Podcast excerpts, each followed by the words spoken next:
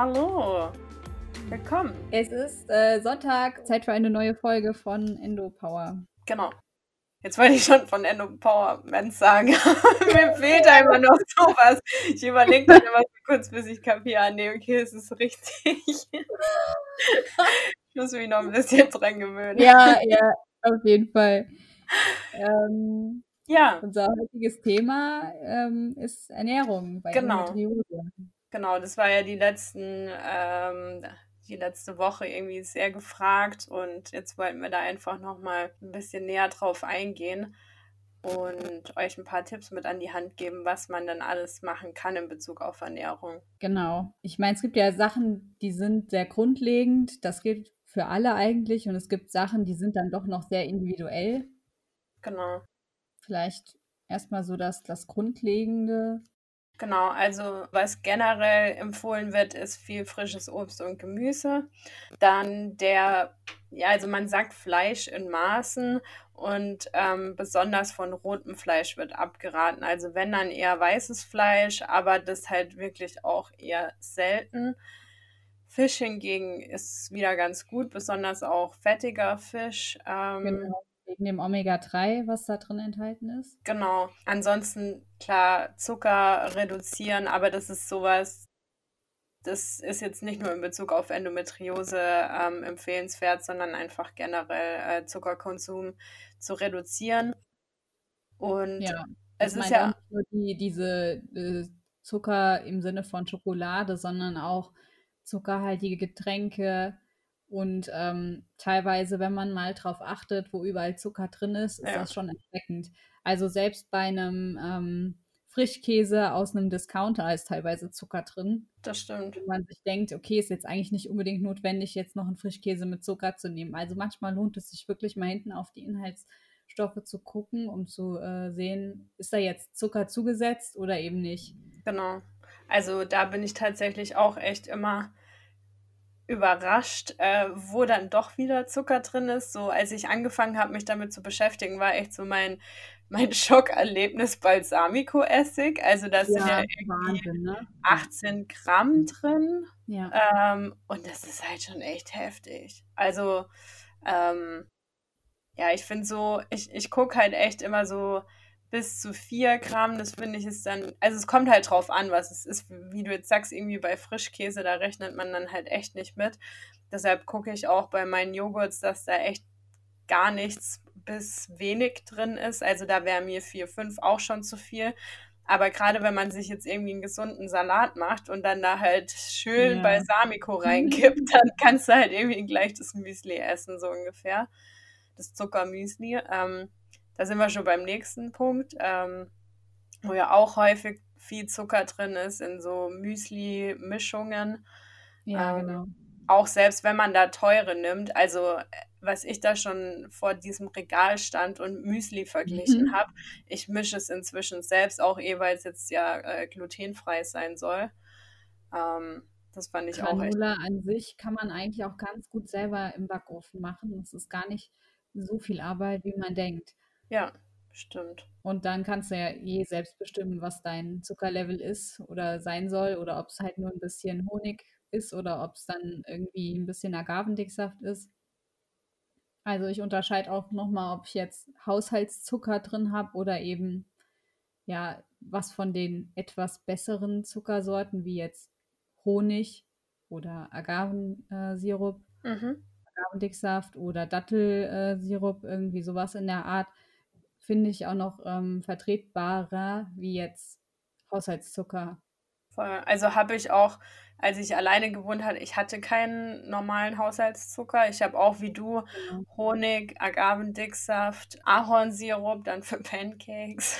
Ja, genau. Aber der ist schon heftig süß. Also wenn man das auch anfängt, so Step by Step zu reduzieren, man kann manche Sachen irgendwann gar nicht mehr essen. Ich war letzte Woche bei einer Freundin zum Frühstücken und die hatte dann auch so einen fertigen, ähm, oh, was war das? Irgend so ein Lachssalat, keine Ahnung was. Ich habe da eine Gabel von probiert, ich konnte es nicht essen. Es war voller Zucker. Es war ja. so widerlich. Ich konnte es nicht essen. Ja. Ich war mal in, ähm, Schweden und da süßen die sogar die Brötchen. Also die normalen Frühstücksbrötchen werden da gesüßt mit Zucker und ich habe da auch reingebissen und dachte, boah, das schmeckt ja total süß. Und dann habe ich auf die Inhaltsstoffe geguckt, dann war da tatsächlich auch jede Menge Zucker drin. Wahnsinn. Also manchmal ist es auch wirklich in Lebensmitteln, wo man nicht denkt, dass da jetzt Zucker drin, drin ist. Ja, absolut. Das ist am Anfang auch sehr mühselig, aber wenn mhm. man sich mal so ein Sortiment zusammengesucht hat, wo man ähm, die Inhaltsstoffe kennt oder zumindest weiß, da ist wenig bis kein Zucker drin, dann ist es auch nicht mehr so anstrengend. Es ist halt immer dieser erste Step, den man machen muss, um da reinzukommen. Ja. Als ich damals es umgestellt habe, dann auch mein Müsli selber gemacht habe und halt auch ähm, ja halt geguckt habe, dass ich so auf Vorrat eigentlich immer so diese Grundnahrungsmittel da habe, wie jetzt dann auch Quinoa esse ich viel, Bulgur, Couscous, ähm, solche mhm. Sachen. Und mir hat es echt geholfen, das so ein bisschen als Projekt zu machen, um auch gleichzeitig die Küche ein bisschen schöner zu gestalten. Und ich bin dann halt ähm, zu einem bekannten schwedischen Möbelhaus gegangen und habe mir so ganz viele Einmachgläser gekauft. Und ähm, habe das dann halt irgendwie alles so ein bisschen schön arrangiert. Dann kann man ja noch so Aufkleberchen und so drauf machen. Und ich finde, dann wird aus sowas Ätzenden, ja. wo man irgendwie gar keinen Bock drauf hat, wird so ein kleines Projekt, jetzt gerade auch so während, während äh, Corona irgendwie eine ganz schöne Beschäftigung mal fürs Wochenende. Und dann fängt es auch echt an, Spaß zu machen, sich damit zu befassen.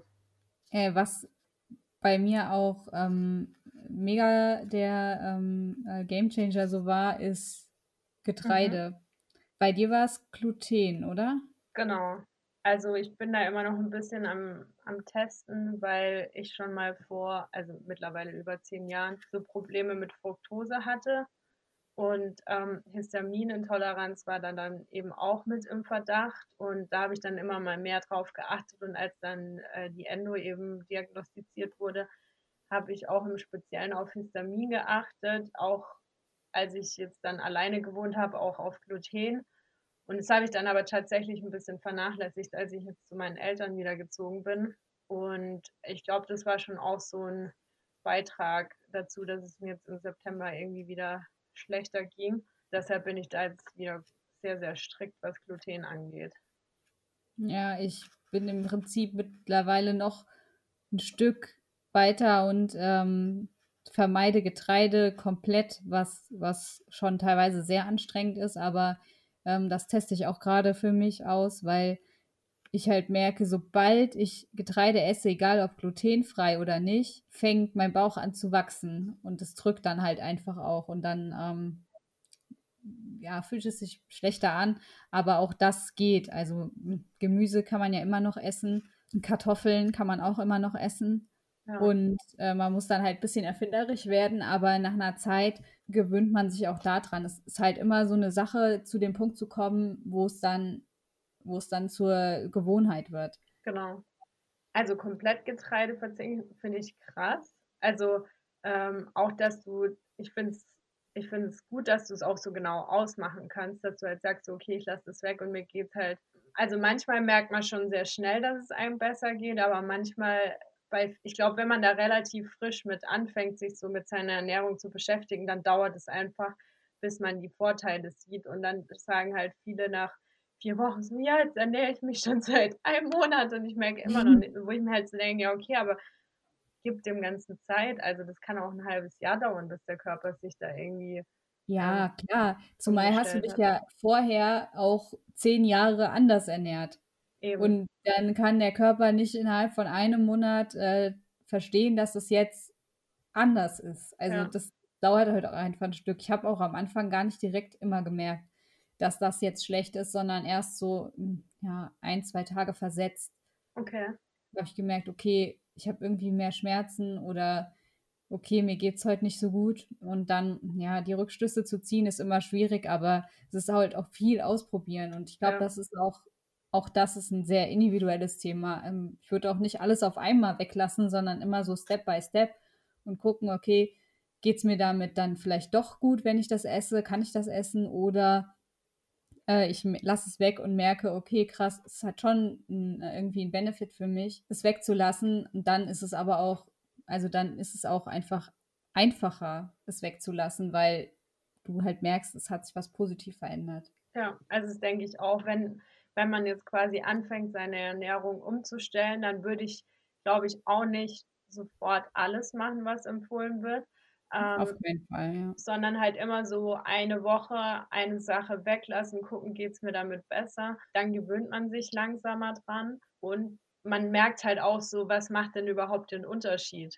Weil wenn ich alles weglasse, dann kann ich ja vielleicht von all dem, was ich weggelassen habe, doch 'n Teil essen, aber ich werde es halt nie wissen, weil ich's nicht schrittweise ausprobiert habe. Und wie du sagst, ist halt echt viel ausprobieren, rumprobieren und ich sehe es auch gar nicht so als Einschränkung, ähm, sondern eher so als Herausforderung und auch Ja, genau. jedes Mal ich entdecke so viele neue Sachen und Rezepte und Gerichte einfach nur dadurch, dass ich was nicht mehr essen darf. Ja, genau. Ähm, weil man dann halt echt wieder kreativer wird und so 'n bisschen anfängt, über 'n Tellerrand zu gucken, weil sonst isst man halt das, was man ich meine, irgendwann hat man ja so 'n Repertoire an Gerichten, die halt irgendwie immer wieder funktionieren und ist so in seinem Trott und wenn man dann mal wieder irgendwie auf was verzichtet oder mal ausprobiert, das wegzulassen, dann, ähm, ja, finde ich, ist es auch immer mit ganz viel Inspiration auch verbunden.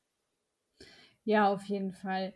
Was ich auch am Anfang direkt gemerkt habe, ich meine, Wärme und Kälte ist ja sowieso 'n Thema für sich bei, äh, Endometriose, aber wenn ich mehr Mahlzeiten warm esse, merke ich auch, dass die mir viel besser bekommen.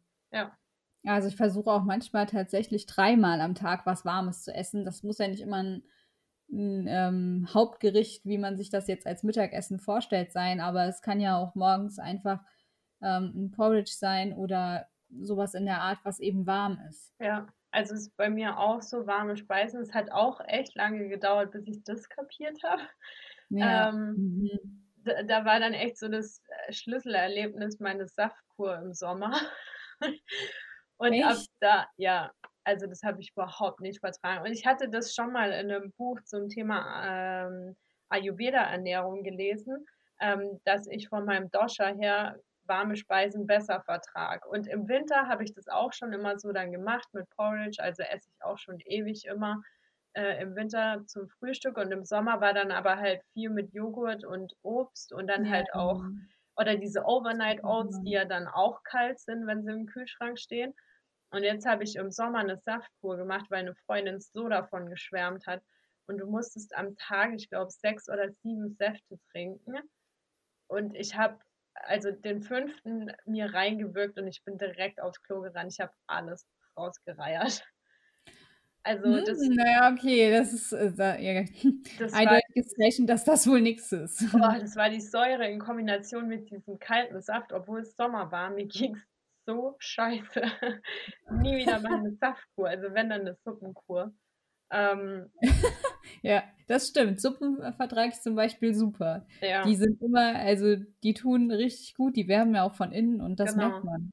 Und da war dann echt so, dass ich mich noch mal damit beschäftigt habe so oder drüber nachgedacht habe, so: „Hm, okay, was will mir mein Körper damit jetzt sagen?“ Ähm, und dann war's halt echt so, okay, Kälte in Kombination mit zu viel Säure, da bin ich einfach raus. Und deshalb esse ich jetzt auch, äh, im Sommer häufig echt zum Frühstück dann Porridge, so Hauptsache warm. Und wie du sagst, auch mittags, ich haue auch oft meinen meinen Salat dann kurz mit in die Pfanne, wenn ich mein Gemüse angebraten habe. Einfach, dass es nicht mehr so kühlschrankkalt ist. Ja, genau. Also, meistens stecke ich's dann irgendwo in die Mikrowelle, egal was ich habe. Außer ist natürlich 'n Salat, dann nicht, aber, Ja. ähm, Salat sollte auch zumindestens, ähm, wird das öfters empfohlen, immer nur Beilage sein und eher weniger Hauptgericht, weil das halt auch blähen kann. Stimmt, ja. Ja, das, ähm, habe ich noch so auf jeden Fall als als Tipp, was was wo ich auch selbst die Erfahrung mache. Also, Salat als Hauptmahlzeit ist nicht immer gut. Manchmal Ne. geht das gut, aber nicht immer. Vor allem abends nicht. Ja.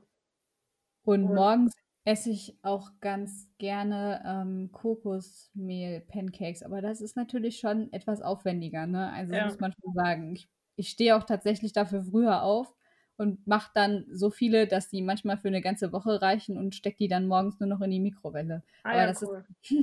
halt Geschmackssache, ne? Also, Meal Prep ist, äh, 'n Segen.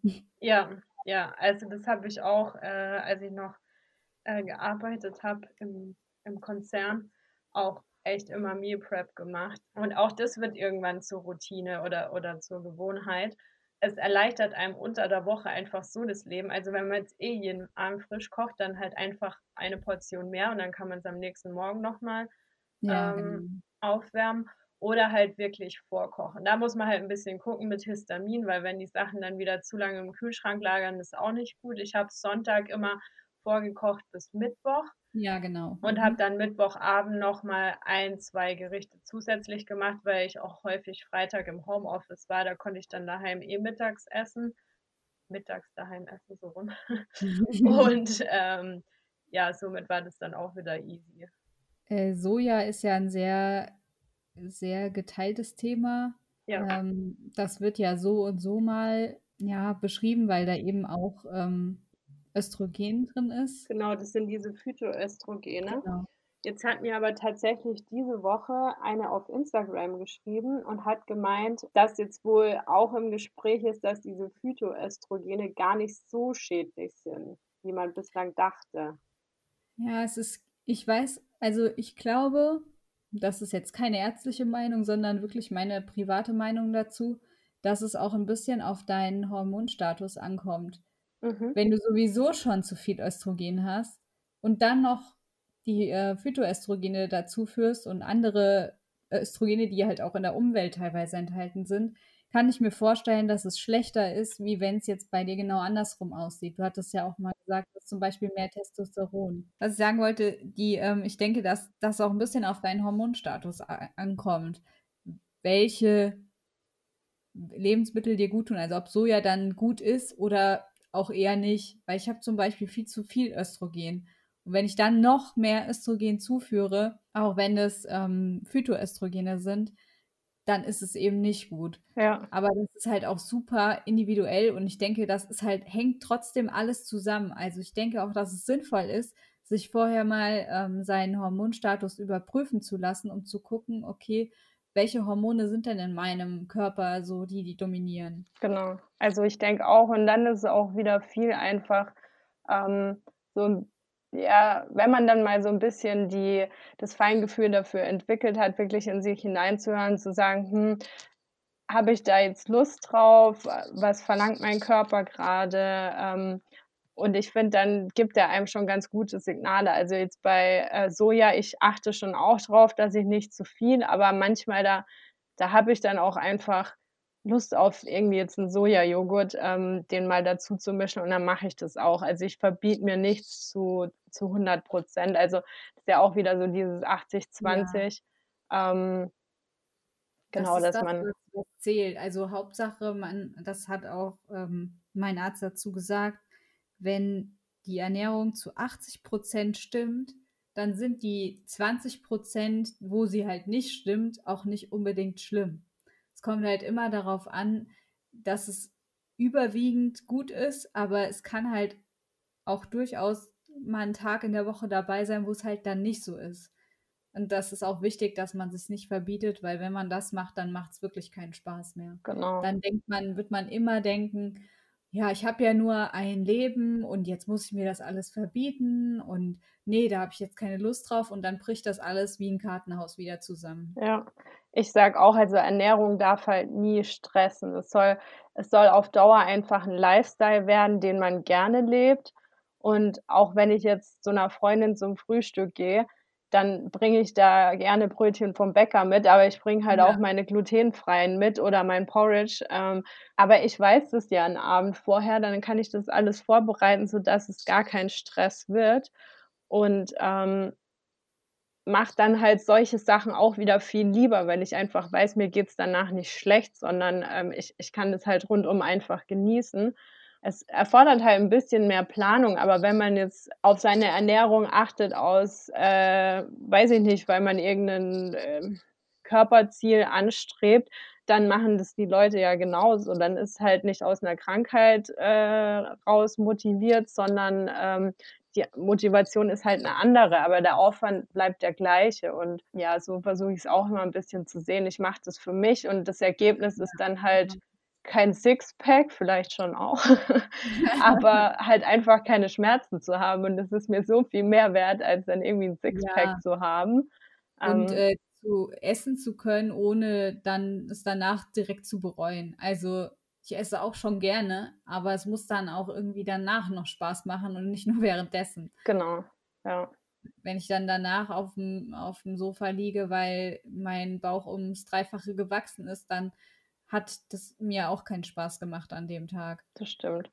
Also. Und man, man ist auch viel bewusster. Also jetzt gerade, wenn man sich dann mal eine Ausnahme irgendwie erlaubt, ähm, dann weiß man es viel mehr zu schätzen und man ist dann auch einfach in Maßen.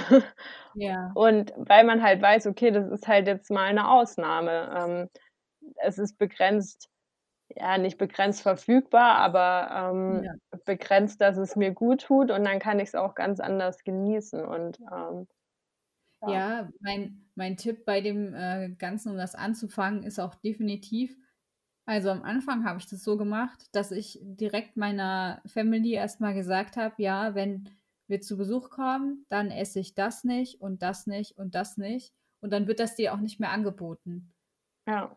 Weil wenn du dann, wenn du dann da anfängst, die Ausnahme zu machen, zumindest am Anfang, dann heißt es immer, ja, du hast ja jetzt, letztes Mal hast du es doch gegessen, hast mhm. du doch eine Ausnahme gemacht, dann kannst du doch dieses Mal auch wieder eine Ausnahme machen. Also man muss auch immer noch selbstbestimmt entscheiden, wo man äh, die Pausen oder die Auszeiten sich da nehmen will. Das ist am Anfang einfacher, wenn man es dann ja, zu Hause macht oder wenn man halt nur in irgendeiner Zweierkombination ähm, zusammen ist und derjenige es dann auch versteht, weil sonst wirst du immer gefragt werden, ja, willst du nicht heute noch mal eine Ausnahme machen? Und dann ist die Versuchung natürlich auch größer. Das stimmt. Also ich denke auch, es ist am Anfang wichtig, quasi wenn man für sich entschieden hat, auf das und das verzichte ich jetzt, dass man das dann quasi kommuniziert und äh, da hilft es ja dann sogar, dass man sagt, ich mache das aus gesundheitlichen Gründen, weil wenn du sagst, ähm, ich mache das dem Tierwohl zuliebe oder der Umwelt, dann hast du vielleicht noch eine Diskussion, aber wenn es halt irgendwie um deine Gesundheit geht, dann ist halt so, okay, da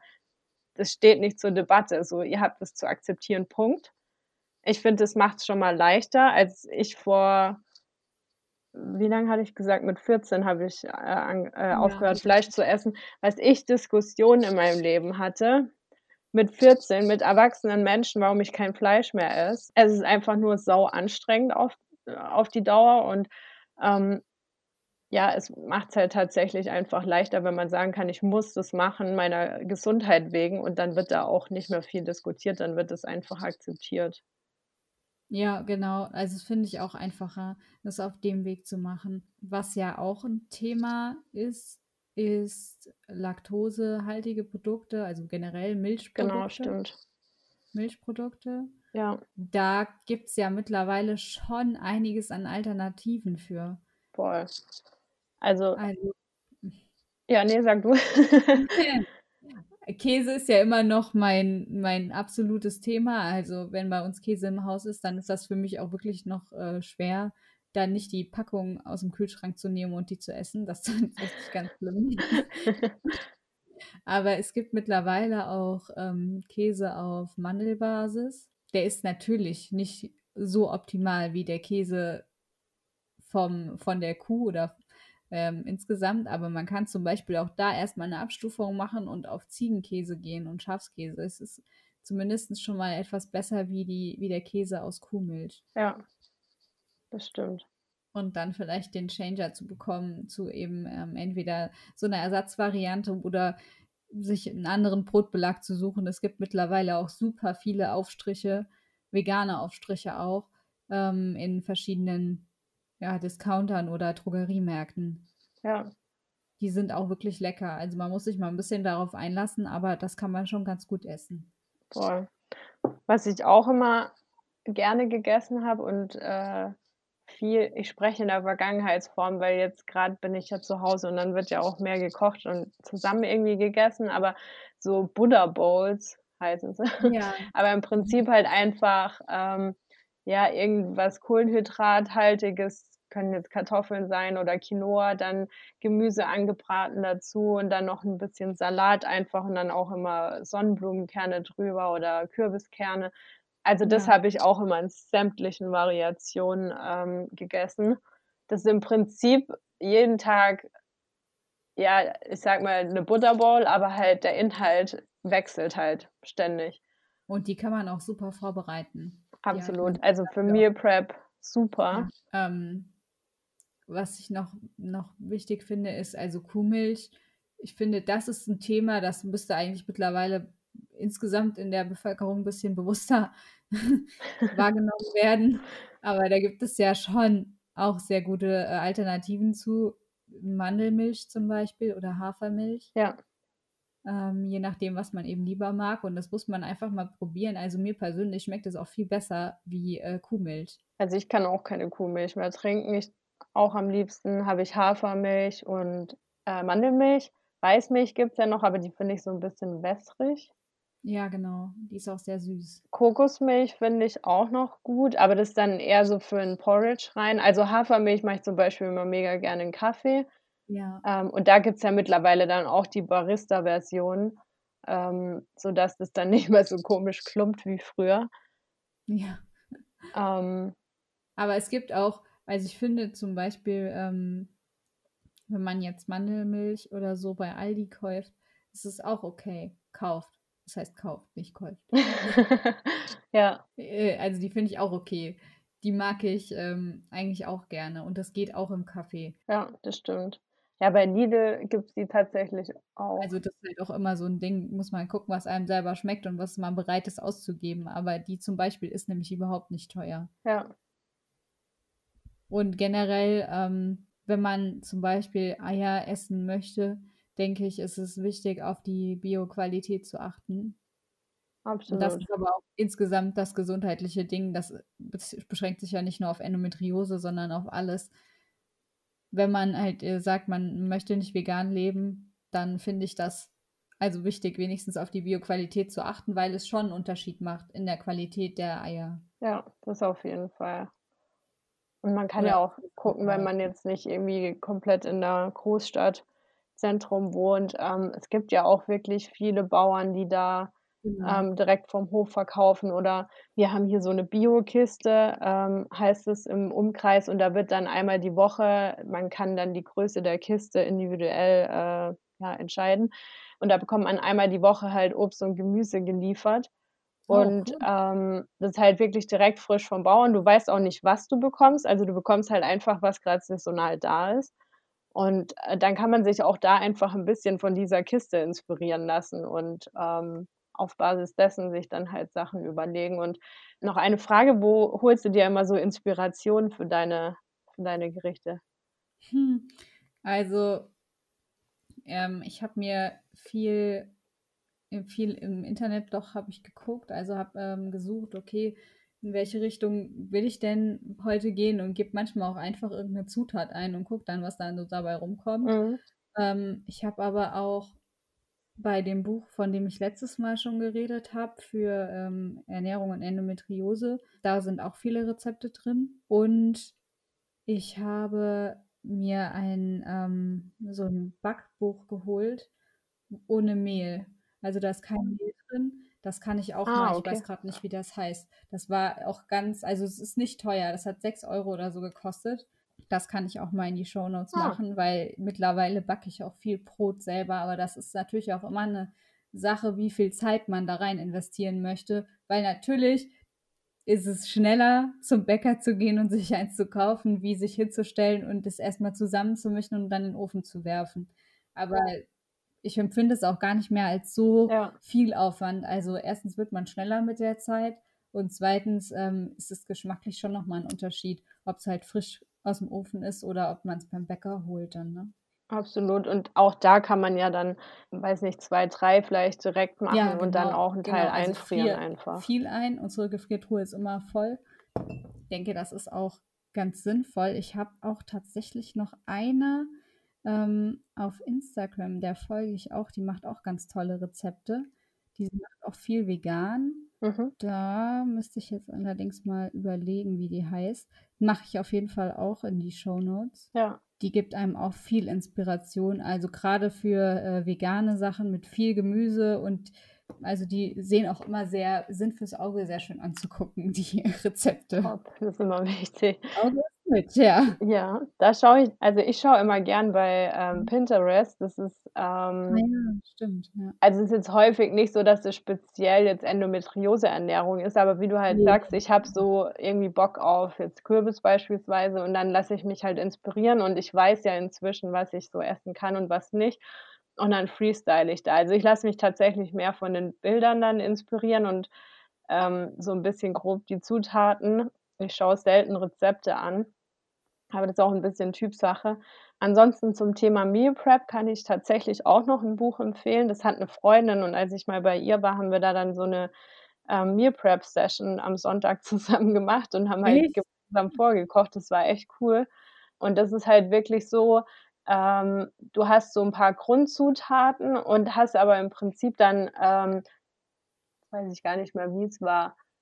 Ich glaube, es waren sogar 4 unterschiedliche Gerichte am Ende, also, auf Basis der gleichen Zutaten. Also, du isst dann nicht jeden Tag dasselbe, 4 Tage hintereinander, sondern es war schon sehr abwechslungsreich.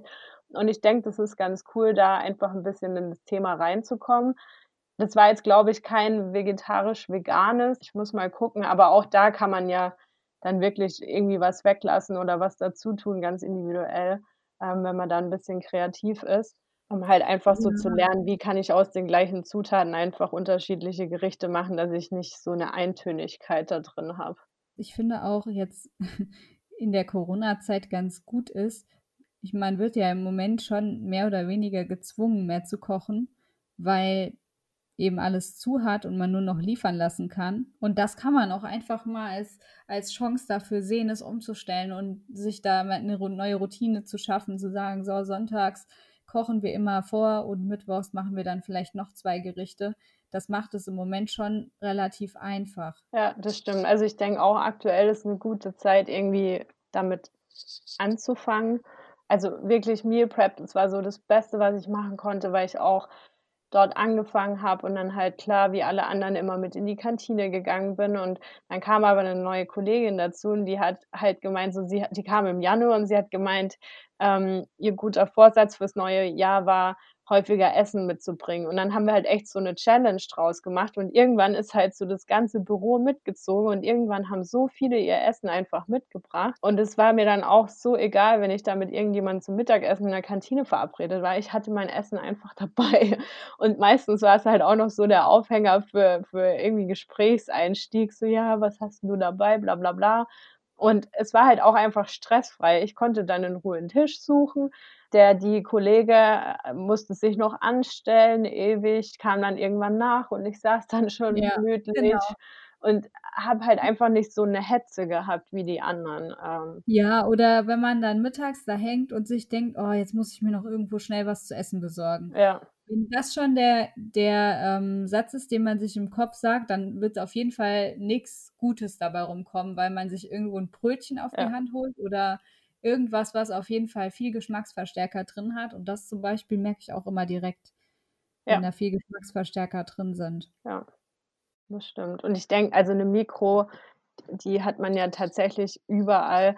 Und ich habe dann auch mein Porridge schon mit auf die Arbeit genommen und da habe ich's einfach so gemacht, ähm, wir hatten an der Kaffeemaschine ähm, konnten wir quasi auch Heißwasser für 'n Tee rauslassen und habe dann einfach immer 'n bisschen Heißwasser in mein Porridge rein und dann war der auch wieder warm. Ja, genau. Also, habe Also den halt 'n bisschen fester gemacht, nicht ganz so flüssig und, ähm, dann hatte der die perfekte Konsistenz. Und da kann man sich ja auch echt irgendwie eindecken mit so 'n paar Tupperschüsseln, weil das braucht man tatsächlich, weil sonst ist's nervig. Ja, äh, also, weil die halten dann auch 'n bisschen länger Ja. Und und sind vor allem dicht. Genau, genau. Und da dann halt wirklich, wenn man da 4 Stück hat, dann ist man gut ausgestattet und hat nicht immer dann den Stress mit: „Oh, jetzt ist es in der Spülmaschine, ich bräuchte aber wieder eins.“ Ich habe das dann immer direkt abgefüllt in 'n Kühlschrank und dann war das erledigt. Und ich habe das wirklich sonntags also, das war 'ne Stunde und hatte einfach dann, äh, für die Hälfte der Woche meine Ruhe. Was ich auch, äh, denke, was man noch ganz gut empfehlen kann, ist Ernährungstagebuch zu führen, auch wenn's einem nicht zu viel Aufwand ist, Ja. um zu gucken, ähm: „Was habe ich denn gegessen? Wie hat mein Körper reagiert?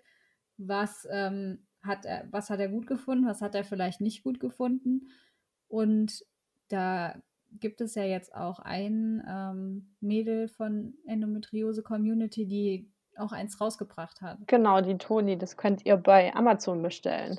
Also ihr könnt euch entweder das kostenlose E-Book runterladen oder ihr kauft quasi die gedruckte Version bei Amazon.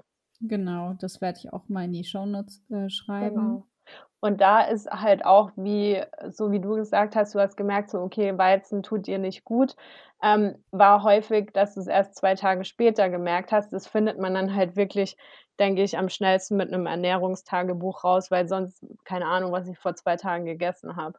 Also da wird ja. dann halt echt so die Recherche anstrengend, wenn man das nicht irgendwo äh, hingeschrieben hat. Äh, was, was halt auffällig war, also bei mir war es zum Beispiel so, ich habe tatsächlich nach der äh, Diagnose auch noch eine Magenspiegelung gemacht und da wurde auch ähm, die verschiedenen Unverträglichkeiten getestet. Und da kam bei mir zum Beispiel nicht raus, dass da eine Unverträglichkeit besteht. Aber trotzdem okay. macht sich es in meinem Körper bemerkbar. Also ja. laut dem Arzt könnte ich das alles super essen, aber mein Bauch sagt mir nach dem Essen was anderes. Ja. Und das äh, hätte ich auch niemals ohne Ernährungstagebuch herausgefunden. Ja. Und da ist halt echt wieder so diese Körperintelligenz, die uns ja irgendwie gerne abgesprochen wird. Ja, ähm, genau. Das ist halt doch so viel mehr wert, als dann am Ende irgendwelche Tests von den Ärzten. So testet es einfach für euch. Ähm, Martina Liel hat geschrieben, die Küche als Versuchslabor. Ich finde, das trifft es irgendwie ganz gut. Ähm, ja, das stimmt. Und einfach mit Freude rangehen und nicht so äh, Verbot, Verzicht. Ich trinke meinen Kaffee trotz Histamin. Ähm, und bei mir, ich merke es halt, dass es dass Gluten tatsächlich das größere Thema ist, plus dass ich Histamin während meiner Periode halt einfach weniger gut vertrage, was aber auch verständlich ist, weil der Körper während der mhm. Zeit Histamin ja schlechter abbaut, beziehungsweise eh mehr vorhanden ist. Und ähm, da reduziere ich dann halt ein bisschen meinen mein Kaffeekonsum, beziehungsweise habe ich da dann von mir aus schon einfach gar keinen Bock mehr drauf und kann da ohne Großreue irgendwie drauf verzichten. Ja, genau. Also ich trinke auch gerne Kaffee, aber habe eine Zeit lang auch gar nichts getrunken, um einfach mal zu sehen, was passiert denn dann mit meinem Körper? Geht es mir besser oder nicht? Und da es für mich auch keinen großen Unterschied gemacht hat, bin ich dann ähm, zumindest so gegangen, dass ich gesagt habe, gut, morgens eine Tasse ist okay. Ja, genau. Also ich denke, man muss so sein, seinen Weg finden und das ist am Anfang anstrengend. Aber man kann sich eben viel Inspiration holen lassen und das eher als Projekt sehen, jetzt vor allem bei Corona. Ja. Um mal zu gucken, okay, in welche Richtung reagiert mein Körper, was lasse ich weg, was kann ich aber trotzdem noch essen und so auch irgendwie seinen Weg finden. Auch ja. durch die Weihnachtszeit. Das, es gibt auch viele Süßigkeiten, die man trotzdem essen kann. Das stimmt. Absolut. Ja. Und halt wirklich das so, ja, wie du gesagt hast, als ja, als Projekt einfach anzusehen und mit Freude ranzugehen, weil Ernährung soll Spaß machen, es soll keine Qual sein, es soll ja nach wie vor Genuss sein. Und wenn ich mir jetzt so Freunde angucke, die alles essen können und auch ja. Fleisch essen, also ich sage, ich, ich esse abwechslungsreicher als die. Bei ja. denen ist es viel, viel eintöniger. Und auch frischer teilweise. Ja. Und ich finde, dass man auch dann ein sehr viel besseres, also sich einfach körperlich auch besser fühlt. Ja. Also, ich macht schon einen Unterschied, ob ich mir jetzt mal äh, krass gesprochen Dosen Ravioli ja. äh, Kopf kippe oder ob ich mich halt hinstelle und drei Gemüsesorten klein schnibbel und dann ähm, mir da draus irgendwie eine Bowl mache. Ja. Und auch im Schnibbeln wird man schneller mit der Zeit. Ja, das stimmt. ja. Gut. Ja, ich denke, dann wir haben so alles einmal angerissen. Ja, Bücher werden wir euch noch ein paar verlinken. Ich habe auch noch ein paar, die mir da tatsächlich geholfen haben, so ein bisschen Orientierung zu finden. Auch der Ernährungskompass finde ich auch sehr interessant. Ähm, die werden wir euch mal alle in die Show Notes packen. Ihr müsst nicht alle lesen, aber ihr könnt ja mal gucken, so wo euer Interesse hingeht ähm, und da dann mal ein bisschen reinstöbern. Genau. Genau, dann wünschen wir euch einen schönen Sonntag. Und dann freuen wir uns, wenn ihr äh, uns einen kleinen Kommentar da lasst, wie ihr die Folge fandet, ob ihr noch irgendwas angesprochen haben wollt, was, was wir jetzt vergessen haben. Genau. Teilt die Folge gerne, wenn ihr 'n Endobabe kennt, wo ihr denkt so: „Oh, das wäre ja irgendwie auch interessant für sie“ oder die hat da irgendwie ihre Probleme grade mit der Ernährungsumstellung, dann teilt's doch gerne und spread the word. Ja, wir würden uns sehr freuen. Genau. Macht's gut. Bis nächste Woche. Tschau. Tschüss.